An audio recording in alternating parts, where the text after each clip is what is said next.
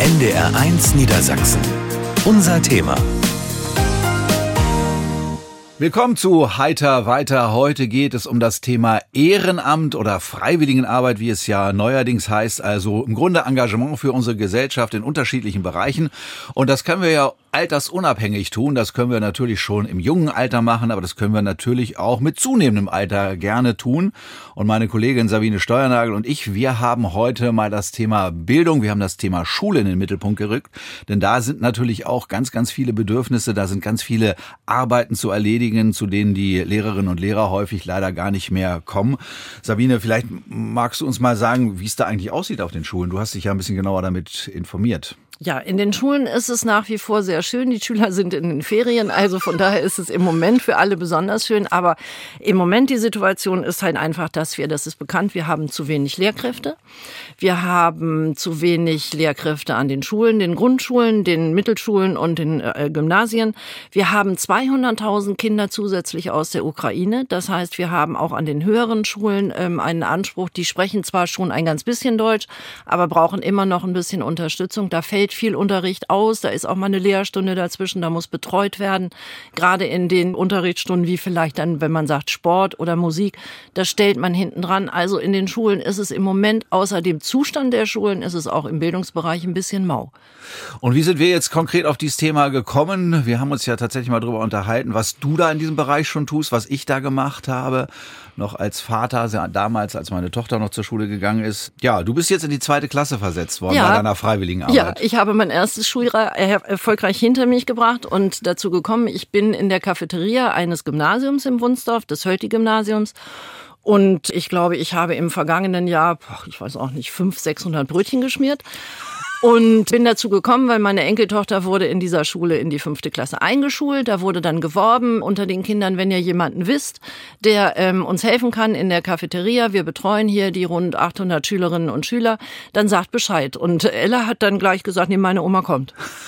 Ja. Und dann ist sie gerade nach Wenn Hause sie gekommen. Beim NDR im Studio sitzt. Ja, okay, sitzt ja nicht so oft, aber hat gesagt, Oma, ich habe dich da angemeldet, du kannst da hingehen, du kannst das. Und das war von dem Kind, würde ich sagen, eine ganz kluge Entscheidung, weil das war ein tolles Erlebnis, dahin zu gehen. Ich finde, es ist ich bin aus dem Berufsleben raus. Ich habe natürlich noch Kinder in, äh, in der Verwandtschaft, aber mal zu sehen, wie die Jugend sich so gibt, wenn die in die Schule gehen, wenn sie Pause haben, wie die sich anziehen, wie sie sich benehmen, was sie essen wollen, was sie nicht essen wollen, wie die Lehrer sind oder so. Für mich ist das einzigartig. Und das Tolle daran ist, wir sind ein begnadet tolles Team. Also ich kann nur jedem raten, so eine Tätigkeit mal zu machen. Es macht einfach Spaß. Hast du denn irgendwelche Tipps, wie man am besten Brötchen schmiert für Kinder ab einem gewissen Alter? Naja, ich bin ja. Was muss hab, drauf? Äh, also bei uns gibt es nichts Veganes. Mhm. Ähm, nichts? Nein, gar nichts. Wir sind der Meinung, und das wird dann auch so entsprechend vorgegeben, dass ähm, die Kinder von allem essen sollen. Wir haben eben halt, der Renner ist am Freitag das Leberkäsebrötchen. Dick Leberkäse drauf, da kannst du wählen zwischen Röstzwiebeln, süßem Senf oder Ketchup. Oh je. Ja, komme. gibt auch Kinder, die nehmen alles. Äh, das ist eine elende Sauerei, muss man ehrlich sagen. Ich gebe immer eine Serviette dazu. Ich sage, wenn du kleckerst, kriegst du Ärger, nimm eine Serviette. Ja. Also die Kinder essen alles. Mozzarella-Brötchen wird sehr gern genommen. Am Anfang habe ich draufgelegt und zugeklappt. Nein, es muss eben halt auch ansprechend sein. Ich würde sagen, unsere Brötchen können mit jeder gehobenen Bäckerei mithalten. Und wie ist das Klima? Du hast gesagt, das ist im Grunde gut unter dem Team. Seid ihr so welche, die sich auch gegenseitig ein bisschen dann mal austauschen über ihre Erfahrungen und vielleicht dann auch gemeinsam nochmal auf bestimmte Schülerinnen und Schüler zugehen, weil ihr das Gefühl habt, naja, die fallen uns auch beim täglichen Brötchenkauf besonders auf? Also das habe ich nicht beobachtet. Das finde ich auch nicht so schlimm, weil das kann natürlich auch eine pädagogische Situation sein, die vielleicht nicht unbedingt in die Cafeteria gehört. Ich gucke mir natürlich an, gerade bei den Ach, dir geht das Herz auf. Da steht ein Junge vor dir, den kannst du beobachten, dass der im vergangenen neun Monaten angefangen, wirklich richtig gut Deutsch zu sprechen. Und am Anfang konnte er einfach nur sagen, ein Brötchen bitte. Und ähm, sowas beobachtet man dann schon. Und ich rede dann auch immer ein bisschen mehr, obwohl der Laden wirklich voll ist um auch zu sehen, wie die sprachliche Entwicklung ist. Und ähm, das Team besteht, wir haben 500 Euro Kräfte oder 520 Euro Kräfte, die eben halt den Laden managen. Wir gehen mit Lebensmitteln um. Ich musste einen Kursus machen, Lebensmittel beschriften, verwerten, worauf achten. Aber natürlich, man guckt auch, wie sind die Kinder drauf, gibt's irgendwas, was wollen die so Ich muss mir immer verkneifen zu sagen, dein Pullover ist zu kurz. aber das ist eine Altersfrage. Ja, aber das auch nur im Winter, ne? Auch im Sommer geht das auch ganz schön kurz, so wo ich denke, na ja. Aber war bei uns in der Schule nicht anders, ne?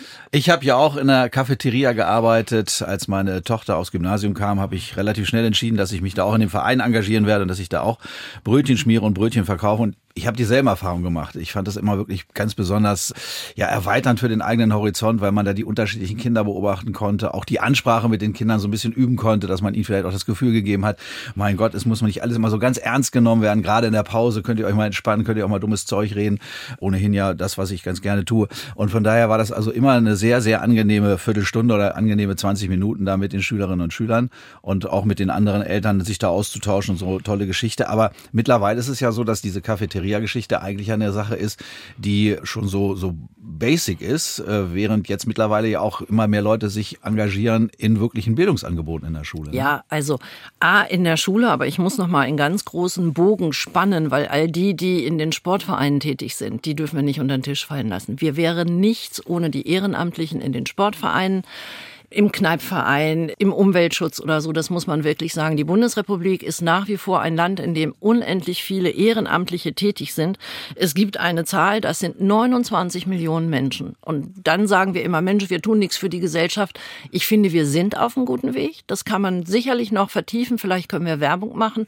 Aber dieses Ehrenamt, das gibt es. Das gibt es wirklich gut. Es gibt eine Menge Institutionen, wo man sich erkundigen kann, wenn man das machen will. Und in den Schulen ist es einfach so, es kommen ja auch Mütter, die begleiten die Schulausflüge, die begleiten die Klassenfahrten, die betreuen auch ähm, ganz wichtiges Thema das Lesen. Es gibt die Lesementoren. In der Schule wird eigentlich in Sachen Unterstützung eine ganze Menge gemacht. Die Cafeteria ist natürlich das kleine Schlaraffenland. Du hast ja mit Zahlen mitgebracht, hast gerade gesagt, 29 Millionen Menschen in Deutschland engagieren sich ehrenamtlich. Bei uns in Niedersachsen sind es dreieinhalb Millionen. Ja. Das klingt in der Tat erstmal ganz schön viel. Aber trotzdem hast du bei deinen Recherchen festgestellt, dass dieses Engagement mehr wird oder eher weniger wird. Also früher hatte ich das Gefühl, ich komme ja vom Dorf, dass da natürlich Ehrenamt wie selbstverständlich passierte in den Sportvereinen. Ist das heute noch so, dass man sagt, ja, es gibt immer noch genug Menschen, die das machen wollen, da muss man die schon besonders werben? Also es hat einen, kommen wir wieder auf dieses leidige Thema, es hat einen Bruch gegeben in den Corona-Jahren. In den Corona-Jahren sind die, die eigentlich auch am meisten Zeit dann für so etwas haben, die Senioren, die im Vorruhestand sind, die vielleicht sagen, okay, ich habe jetzt eine Halbtagsstelle, die sind oft weggeblieben, weil die einfach Angst um die Gesundheit hatten. Das war bei uns in der Schule natürlich auch so. Ich habe mich extra viermal impfen lassen, um da hinzugehen, weil ich gesagt habe, ich will das nicht abbrechen. Ja, hat auch zu Diskussionen geführt. Ich habe es dann nachher nicht mehr kommuniziert, aber irgendwie, als es soweit war, dass die Möglichkeit war, wieder zu arbeiten, habe ich gesagt, komm, Spritze rein, ich will da hingehen. Das tut mir gut, das tut den Kindern gut, mhm. machen. Aber in den Corona-Zeiten hat ja ganz viel nicht stattgefunden. Und genauso wie in einem Café auf Norderney, wo die Bedienung nicht mehr gekommen ist, weil die jetzt am Flughafen Sicherheitsdienst macht, ist es auch im Ehrenamt und auch gerade in den Schulen so gewesen, dass viele gesagt haben, eine Pausenhalle mit 600 Kindern, da gehe ich einfach nicht hin. Mhm. Das tut mir leid, das ist keine böse Absicht, aber das muss man auch verstehen. Da hat natürlich dann auch jeder so ein bisschen auf sich selber geachtet. Also wir haben einen kleinen Knick im Ehrenamt. Wenn man allerdings, das erlebt man jetzt gerade, das ist ja auch ehrenamtlich, auch wenn es Spaß ist, wenn man in die Schützenvereine geht, im Moment ist Schützenfestsaison in Niedersachsen. Ja. Wer da Schießtraining betreut, wer Schießtraining auch, ich kenne das alles, ich habe lange genug du auch Schützenausmaß gemacht, Lichtpunkt schießen, das sind auch Spiele, das ist Werfen oder so, aber wer da sich engagiert mit Kindern, macht das ehrenamtlich. Die Frauen, die beim Roten Kreuz die Butterbrötchen schmieren, die pieksen nicht mit der Nadel, aber die machen hinterher ein wundervolles Buffet in allen Städten, die machen das ehrenamtlich und die sind auch wieder da. So, das normalisiert sich langsam wieder so ein bisschen und ich glaube, wir merken jetzt, dass wir in unserer Gesellschaft, was viele verneinen, ich bin genau dagegen, ich bin anderer Meinung. Ich glaube, wir rücken wieder enger zusammen. Wir machen wieder. Und was wir so konkret machen, vor einigen Schulen, dazu mehr gleich hier bei Heiter weiter NDR1 Niedersachsen mit Sabine Steuernagel und Andreas Kuhnt.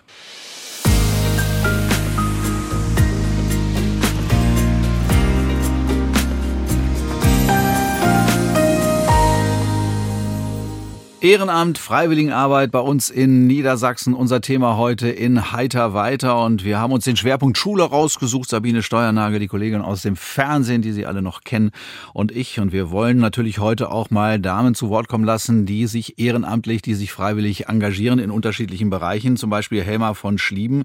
Sie ist technische Assistentin für Archäobotanik. Erstmal schönen guten Tag, Frau von Schlieben. Guten Tag. Was ist das? Eigentlich heißt es technische Assistentin für naturkundliche Museen und Forschungsinstitute. Aber mein letzter Job war eben tatsächlich in der Archäobotanik im Landesamt für Denkmalpflege in Hessen. Da wird eben geforscht, archäologisch, und dann gibt es verschiedene Bereiche. Und ich war in der Archäobotanik und habe ja die Körner, die die Kelten gefuttert haben. haben oder das, was die Römer mitgebracht haben, habe ich dann untersucht und das war aber Ihr Hauptjob. Mhm. Und danach haben sie aber gesagt, okay, mit diesen Fähigkeiten und vor allen Dingen auch mit dem Engagement, was ich damals gezeigt habe, möchte ich mich gerne später auch mal freiwillig engagieren. Und dann sind sie in eine Schule gegangen? Nee, war das? das? war anders. Nee, ich habe aufgehört, weil ich äh, schwanger war und eine Tochter bekommen habe.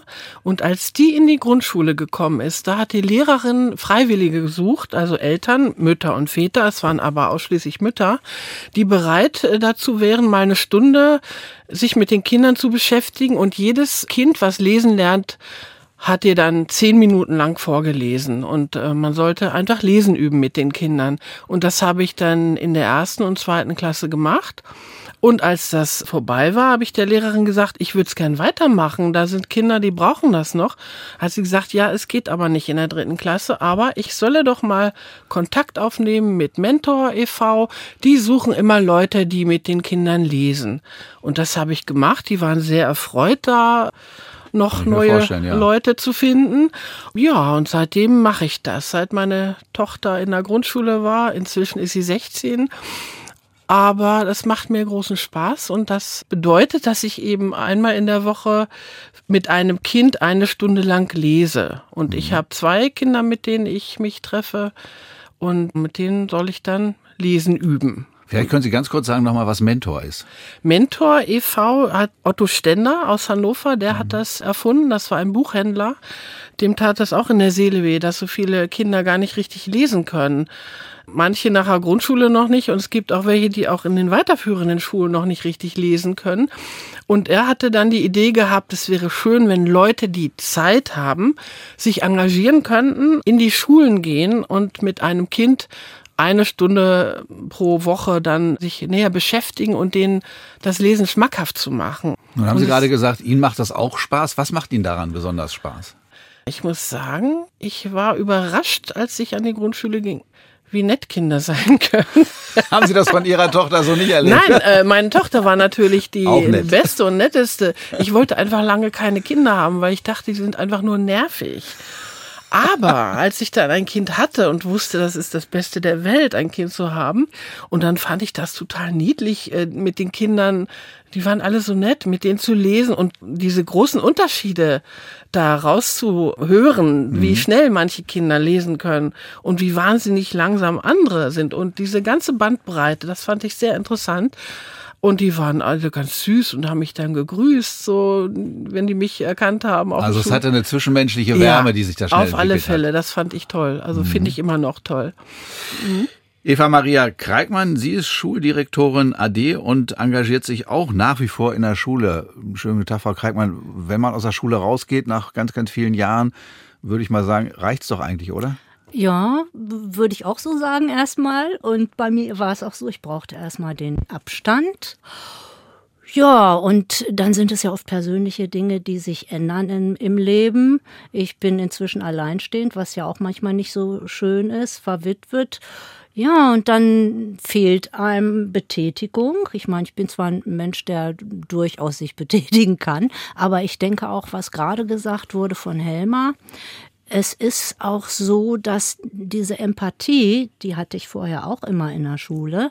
Also ich meine, Schuldirektorin war ich zuletzt klar, aber mir war immer wichtig, Lehrerin zu sein. Und ich war auch mit Herz und Hand dabei. Und wie gesagt, die persönliche Situation, die dann dazu kommt, wenn man älter wird. Also ich bin so ein typischer Ehrenamtler im Alter. Ich glaube, das ist auch ein Punkt, mhm. äh, der ja wichtig ist, obwohl es ganz wichtig wäre, da auch junge Leute zu begeistern. Ja, und dann habe ich überlegt, wie füllst du so deinen Alltag sinnvoll? es hat mir auch was gefehlt, diese Begegnung mit den Kindern, selbst als Lehrerin früher, wenn sechs Wochen Ferien waren, obwohl ich selber einen Sohn habe, dann habe ich immer gedacht, ja, schön die Ruhe, aber dann brauchte ich das auch wieder. Mhm. Und dann, wie gesagt, nachdem ich Abstand hatte, gedacht, was machst du jetzt, was kannst du, wozu hast du Lust?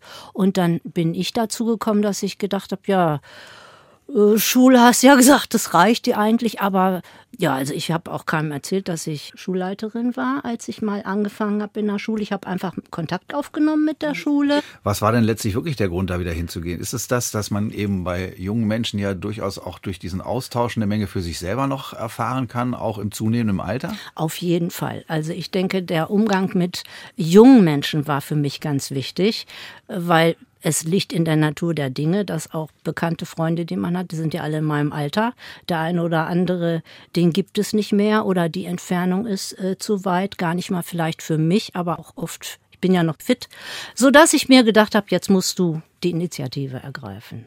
Was mir aufgefallen ist, wir drei sitzen ja hier und Andreas wird es auch nachvollziehen können, weil er ja auch in der Schule war. Wir haben alle gesagt, der Umgang mit Kindern, mit Jugendlichen ist eine wirkliche Bereicherung. Viele sagen ja, oh, bloß nicht in der Schule. Ne? Ich wohne am Schulhof, wenn ich da stehen müsste, ich würde wahnsinnig werden. Alle sagen, es ist eine Bereicherung. Woran liegt das, Helmer? Tja.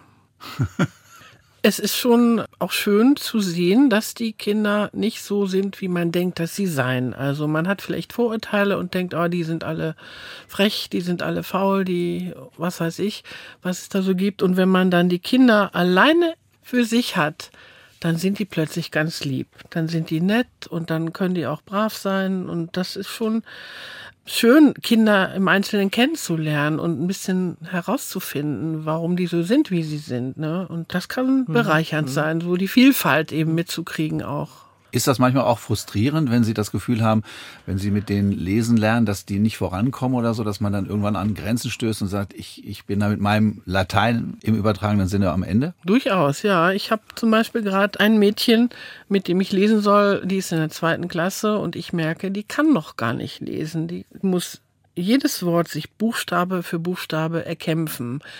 Und da denke ich mir, gut, das ist jetzt schade, aber ich kann das jetzt auch nicht mehr leisten, ihr das Lesen beizubringen. Da muss wohl vielleicht doch eine Fachkraft dran und ein anderes äh, Material müsste einem zur Verfügung stehen.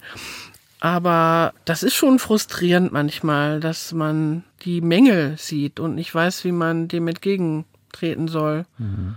Frau Kalkmann, wir wollen ja heute einerseits Lust machen auf das Ehrenamt, aber auch sagen, überlegt euch, was ihr tut.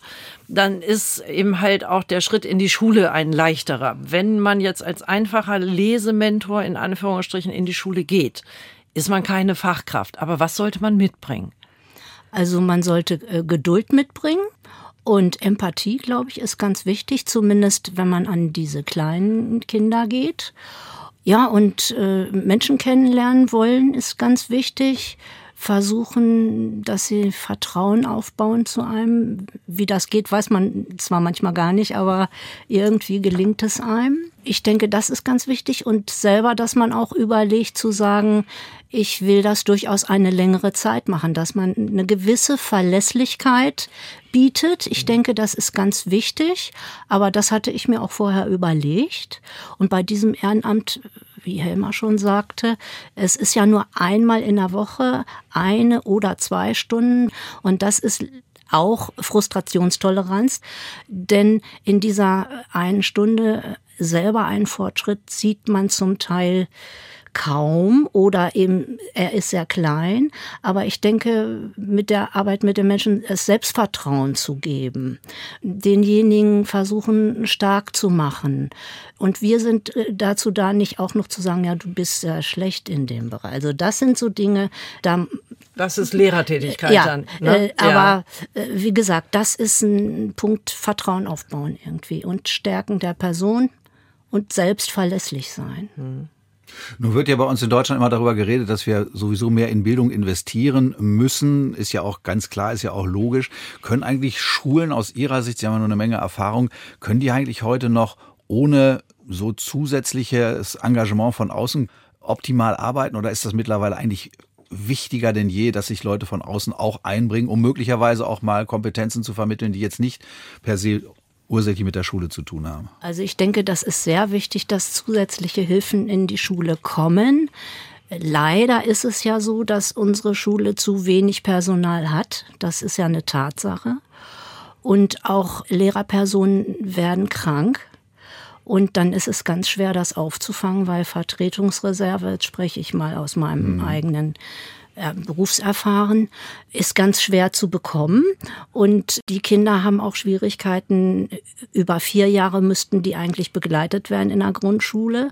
Aber sagen wir mal, man darf ja auch keiner Lehrerin verbieten, schwanger zu werden. Sage ich jetzt auch mal so. Äh, dann darf sie oft von Stunde an nicht mehr in der Schule unterrichten. Also die Bezugspersonen für die Kinder, gerade in der Grundschule, sind zum Teil in der heutigen Zeit, hat sich ja entwickelt, so, dass das schwer schwer aufzubauen ist, dass Kinder manchmal sechs Wochen eine Klassenlehrerin haben und dann die nächsten drei Monate wieder eine Klassenlehrerin, eine neue und dann ein halbes Jahr.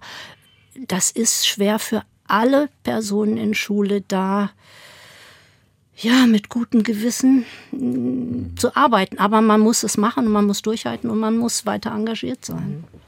Und man kann davon eine Menge lernen. Also ich glaube auch dieses lebendige Miteinander umgehen, das ist das Wichtige in so einem Schulengagement von außen. Ja, vielen Dank an Helma von Schlieben und an Eva Maria Kalkmann, dass Sie uns hier ein bisschen berichtet haben über Ihre ehrenamtliche, über Ihre freiwillige Arbeit in der Schule. Und äh, vielleicht war das für viele von uns jetzt auch nochmal Anlass, darüber nachzudenken, ob wir uns nicht auch in der Schule engagieren wollen. Ja, das wäre toll. Das wäre großartig. Mhm. NDR 1 Niedersachsen. Unser Thema.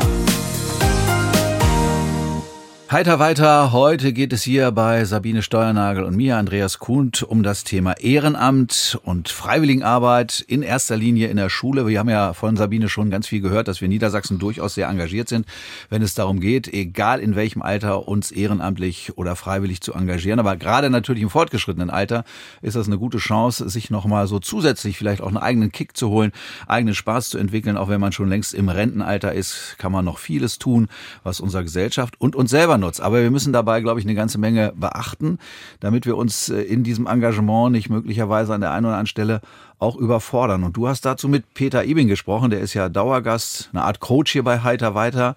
Und der hat auch gesagt, überlegt euch das genau, oder? Ja, also ich hätte nicht gedacht, dass man wirklich so strategisch gut daran gehen soll, aber je besser die Vorbereitung, umso besser das Ergebnis.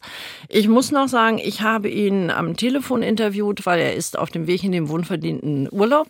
Aber ich habe ihm am Anfang die Frage gestellt, Herr Ibing, das ist ja gar nicht mal so üblich, dass man sich so strategisch gut auf ein Ehrenamt vorbereitet.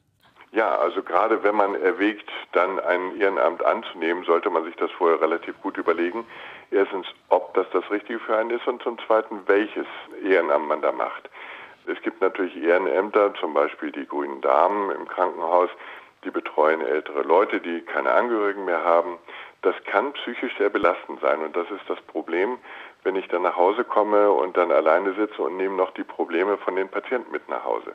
Oder es können körperliche Probleme sein. Wenn ich da zum Beispiel bei der Tafel dann auch mithelfe, kann es durchaus sein, dass ich da einige Kisten schleppen muss. Und wenn ich schon ein Rückenproblem habe, bin ja nicht mehr der ganz Jüngste, dann gehe ich nach Hause und habe dann also mehr Probleme als vorher. Macht denn jedes Ehrenamt glücklich oder muss ich wirklich gucken, was zu mir passt, was ich machen sollte? Sollte ich genau das Gegenteil von dem machen? Wie sollte ich an so eine Überlegung rangehen? Genau das ist das Wichtige, dass man vorher erstmal in sich geht und fragt, was würde mir Spaß machen? Es sollte für einen ja selbst auch eine Erfüllung sein und einen Sinn des Lebens wiedergeben, damit man da mehr machen kann. Und deshalb sollte man vorher gut überlegen, welche Richtung man jetzt geht. Also da ist eine gute Überlegung vorweg, ob überhaupt ein Ehrenamt etwas ist, weil es ja auch eine Verpflichtung ist. Die ist ja auch nicht, ich mache das jetzt mal heute und mal morgen und damals wieder nicht, sondern es ist ja eher eine ständige Einrichtung. Und dann muss ich mir gut überlegen, will ich das ständig haben oder ähm, brauche ich meine Freiheit? Mhm. Es ist ja auch so, ich gehe da hin, ich sage, hier bin ich, ne, ich bin die Cordula, ich helfe euch jetzt mit, bestimmte Sachen zu machen und nach zwei Tagen stelle ich fest, nee, das ist gar nichts meins, die Leute vor Ort gefallen mir nicht, ich komme nicht mehr. Dann muss man ja an sich auch so eine Niederlage bewältigen, die man vielleicht nur aus seinem Berufsleben kennt, wo man sagt, Mensch, ah, wenn ich die jetzt in der Stadt treffe, dann wechsle ich die Straßenseite. Diese Probleme können Tatsache auftreten, wo man da hineingerät, ist wieder eine Struktur. Und in einer Struktur ist es natürlich üblich, dass man da auf Personen trifft, mit denen man gut klarkommt, aber es gibt eben auch Personen, mit denen man Probleme hat. Und dann muss man sich dann überlegen, ist es mir das wert? Ziehe ich genug Energie aus diesem Bereich oder belastet mich das mehr? Und wenn es mich mehr belastet, dann ist das nicht das Richtige für mich. Aber Struktur ist ein gutes Stichwort. Es gibt ja auch dem Leben der Woche, dem Monat Struktur. Das heißt, gerade für die, die aus dem Berufsleben aussteigen. Die Kinder sind groß, die sind aus dem Haus, viele wohnen im Ausland, man sieht sich nicht regelmäßig. Gibt es eine Struktur in dem Alltag? Das ist das Entscheidende eigentlich dabei, dass man ein Ziel hat, auf das man hinarbeitet, dass man weiß, oh ja, jeden Donnerstag oder zweimal die Woche und man freut sich fast auf diesen Termin. Denn wenn Sie im Berufsleben waren, haben Sie immer eine Struktur gehabt, die war einfach vorgegeben. Und jetzt kommen Sie in die Rente und gehen nach Hause und wenn Sie keine Hobbys haben, dann ein großes Loch. Und dann ist es wichtig, dass man dieses Loch mit so etwas dann füllen kann. Das ist so gut für die Gesellschaft, als auch für einen selber, wenn es auch nur wenige Termine sind, aber diese Termine sind einfach wichtig für einen und da arbeitet man darauf hin und freut sich drauf. Ich habe das bei mir selbst ja erlebt. Muss man denn mal abwägen, ob man mit jungen Leuten zusammenarbeiten möchte, ob man es lieber ein bisschen ruhiger haben will? Also sollte man sich solche Fragen auch vorher stellen? Die Fragen sind ganz wichtig, weil komme ich gut mit jungen Leuten klar oder ist mir das zu wuselig, macht mich das zu nervös? Oder möchte ich gerne mit jungen Leuten, weil ich noch Inspirationen haben möchte, Anregungen haben möchte. Und ich sage mal, gerade diese sozialen Kontakte ist ja das Wichtige, dass wir uns da nicht isolieren. Und das ist das Ehrenamt natürlich ideal dafür, soziale Kontakte aufrecht und auch neue aufzubauen. Ich würde nicht mit Ihnen reden, Herr Ibing, ähm, weil ich weiß, bei Ihnen spielen immer Körper und Seele zusammen. Wenn die Seele glücklich ist, wenn man von einem Ehrenamt beglückt nach Hause geht, dann setzt das eigentlich ja auch Energien frei, oder? Das ist ganz entscheidend, weil sie beschäftigen sich jetzt auch nicht nur permanent mit ihrem Körper und hören in sich hinein, sondern sie kriegen Anspruch, sie haben Aufgaben und wie heißt es so schön, in einem gesunden Körper wohnt ein gesunder Geist und umgedreht ein gesunder Geist fördert auch die körperliche Gesundheit. Das kann ganz, ganz viel ausmachen, denn sonst fallen einige Leute doch relativ gut wieder in eine Depression und das kann davor durchaus bewahren, wenn wir ein Ziel, wenn wir eine Aufgabe haben. Das kann eine bessere Therapie sein als jeder Psychotherapeut. Hm. Also gilt fürs Ehrenamt auch, was in vielen Bereichen des Lebens gilt, sich richtig vorbereiten, gucken, was man machen will, prüfen, vielleicht auch mal Probe schnuppern, mal hingehen und sagen, ich will mir das nur mal angucken. Es kann sein, dass es nicht zu mir passt. Und wenn es passt, ist es einfach toll. Spreche aus eigener Erfahrung und ich glaube, Sie pflichten mir bei. Genau, absolut. Das ist auch dieses Ausprobieren und da bricht keiner einen Zacken aus der Krone, wenn er sagt, also das ist jetzt doch nicht so, wie ich es mir vorgestellt habe. Das ist doch umfangreicher, als ich mir gedacht habe. Oder ähm, da sehe ich ja Probleme zeitlich und körperlich dann auch zu sagen, tut mir leid, dann suche ich ein anderes Ehrenamt und wenn man das richtig gefunden hat, erfüllt es ein und dann merkt man es auch sehr schnell, das ist genau das, was ich möchte. Vielen Dank, Herr Ebing. Wir haben Sie kurz vor dem Urlaub noch erreichen können, deswegen diesmal eben halt Sie nicht im Studio, sondern per Telefon. Dann würde ich sagen, Sie haben sich mit Fug und Recht Urlaub verdient. Ich wünsche Ihnen eine gute Zeit. Ja, vielen Dank. Machen Sie es gut. Tschüss. Ja,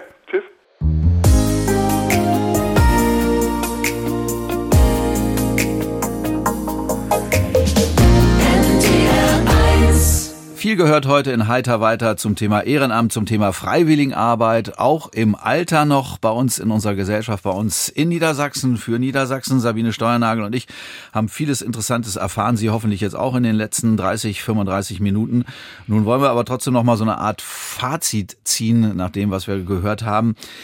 Sabine, was ist bei dir so hängen geblieben? Was ist bei ehrenamtlicher Arbeit wichtig? Erstmal, dass man es überhaupt machen will, aber man muss sich, glaube ich, genau überlegen, was und wie passt das zu mir? Ja, also ich würde mal ganz umgangssprachlich sagen, ich habe da Schwein gehabt, dass ich in der Schule so aufblühe. Ich habe überlegt, wenn du nochmal zur Welt kommst, wirst du Lehrerin. Aber es gibt natürlich auch viele Sachen. Ich kenne es ähm, von Erzählungen, dass eben halt auch Menschen zum Beispiel zu den Tafeln gehen und da sagen, ich möchte da gerne helfen, ich möchte Lebensmittel verteilen, ich möchte das den Menschen geben, die brauchen das und nach vielleicht sechs Wochen da rausgehen, weil sie sagen, ich kann das nicht mehr aushalten. Ich kann die Dominanz nicht aushalten, ich kann die Lautstärke nicht aushalten, die Arbeit ist mir zu schwer. Also das gibt es durchaus. Es gibt eine Reihe von Agenturen, von Hilfsleistungen. Unsere Regierung, der Staat, die Bundesrepublik Deutschland ist bereit, da ganz, ganz groß zu helfen. Das heißt, tummeln Sie sich da mal im Internet. Es gibt Agenturen, die Sie beraten. Es gibt Bundesstellen, die Sie beraten. Man kann sich schlau machen bei den Ehrenamtstagen. Die gibt es zum Beispiel in Hannover. Die finden einmal im Jahr statt. Da werden Stände aufgebaut. Da können Sie auch direkt hingehen und sagen, wenn ich bei Ihnen nächste Woche anfange, muss ich eine Schürze mitbringen oder so. Also man muss wirklich vorher wissen, was man machen will und sich ausreichend beraten lassen. Aber jetzt kommt die schöne Seite der Geschichte. Es gibt eine große Studie aus Großbritannien. Die haben 35.000 Menschen untersucht und haben die befragt, die ehrenamtlich tätig sind. Und alle haben gesagt, wir sind gesünder, wir sind belastbarer, wir sind fröhlicher und wir verspüren weniger Schmerzen. Man kann rückkoppeln. Wer keine Schmerzen hat, geht eher außer Haus. Wer Schmerzen hat, muss leider zu Hause bleiben. Aber eine Gegenprobe hat dann gezeigt, die sind wirklich so. Die sind schmerzbefreit, wie wir umgangssprachlich sagen. Also das Ehrenamt, was man schon immer wusste, etwas für andere tun in unserer Gesellschaft, macht nachweislich glücklicher und belastbarer. Aber man sollte eben halt genau aufpassen, was man macht und wie lange man das macht. Und ich glaube, man sollte das auch schon eigentlich in einer frühen Zeit anfangen. Nicht erst, wenn man so mit 66 in die Rente geht und dann sagt, jetzt will ich Ehrenamt, jetzt will ich Freiwilligenarbeit machen. Sinnvoll ist, glaube ich, sich erstens sowieso vorher damit zu beschäftigen. Am besten schon, vielleicht ja schon mit 50 oder auch mit 40 sich ehrenamtlich engagieren. Dann ist, glaube ich, der Übergang selbstverständlicher, oder? Naja, das ist ja sowieso der Tenor unserer kleinen Reihe heiter weiter, dass wir sagen, also passt mal auf, wie ihr in die Zukunft geht. Wenn ihr 50 plus seid, ähm, wie soll es denn später mal werden? Nicht nur finanziell, auch das haben wir ja abgewickelt, aber eben halt auch, was will ich machen? Und Irgendwann, wenn der Körper ausgeruhter ist, wenn die Reisen vielleicht zum Teil gemacht sind, dann stellt man fest, ich möchte noch neben der Familie etwas tun für andere und den Kontakt nutzen. Und da kann man eigentlich nicht früh genug anfangen. Also der Mathematiker von der Universität kann vielleicht in die Grundschule gehen und sagen, Klausi heißt heute keiner mehr, aber äh, Marcel, mach mal schön hier, ich zeige dir das mal, ich habe das auch mal hingekriegt oder so. Oder man macht was ganz anderes, das habe ich auch schon gehört, dass ein Mathematiker in eine Malschule gegangen ist Aha. und gesagt hat, ich habe Malkurse gemacht, ich gehe in eine Malschule, weil ich kann das jetzt weitergeben. Also früh anfangen und dann machen. Das steht immer am Ende von allem, ob es Sport ist oder Ehrenamt. Mach doch mal. Sabine, ich glaube, du hast uns jetzt richtig Lust gemacht auf Ehrenamt, auf Freiwilligenarbeit bei uns in Niedersachsen. Also rechtzeitig informieren scheint mir ganz wichtig zu sein, sich nicht überfordern, aber man findet, glaube ich, eine ganze Menge Möglichkeiten, sich da zu engagieren und dabei dann eben auch eine ganze Menge Spaß für sich selber zu entwickeln. Vielen Dank, Sabine Steuernagel, bekannt vom NDR Fernsehen. Heute wieder heiter weiter hier bei uns bei NDR1 Niedersachsen. Mein Name ist Andreas Kuhnt und bei uns geht's jetzt gleich weiter mit Traumhaft.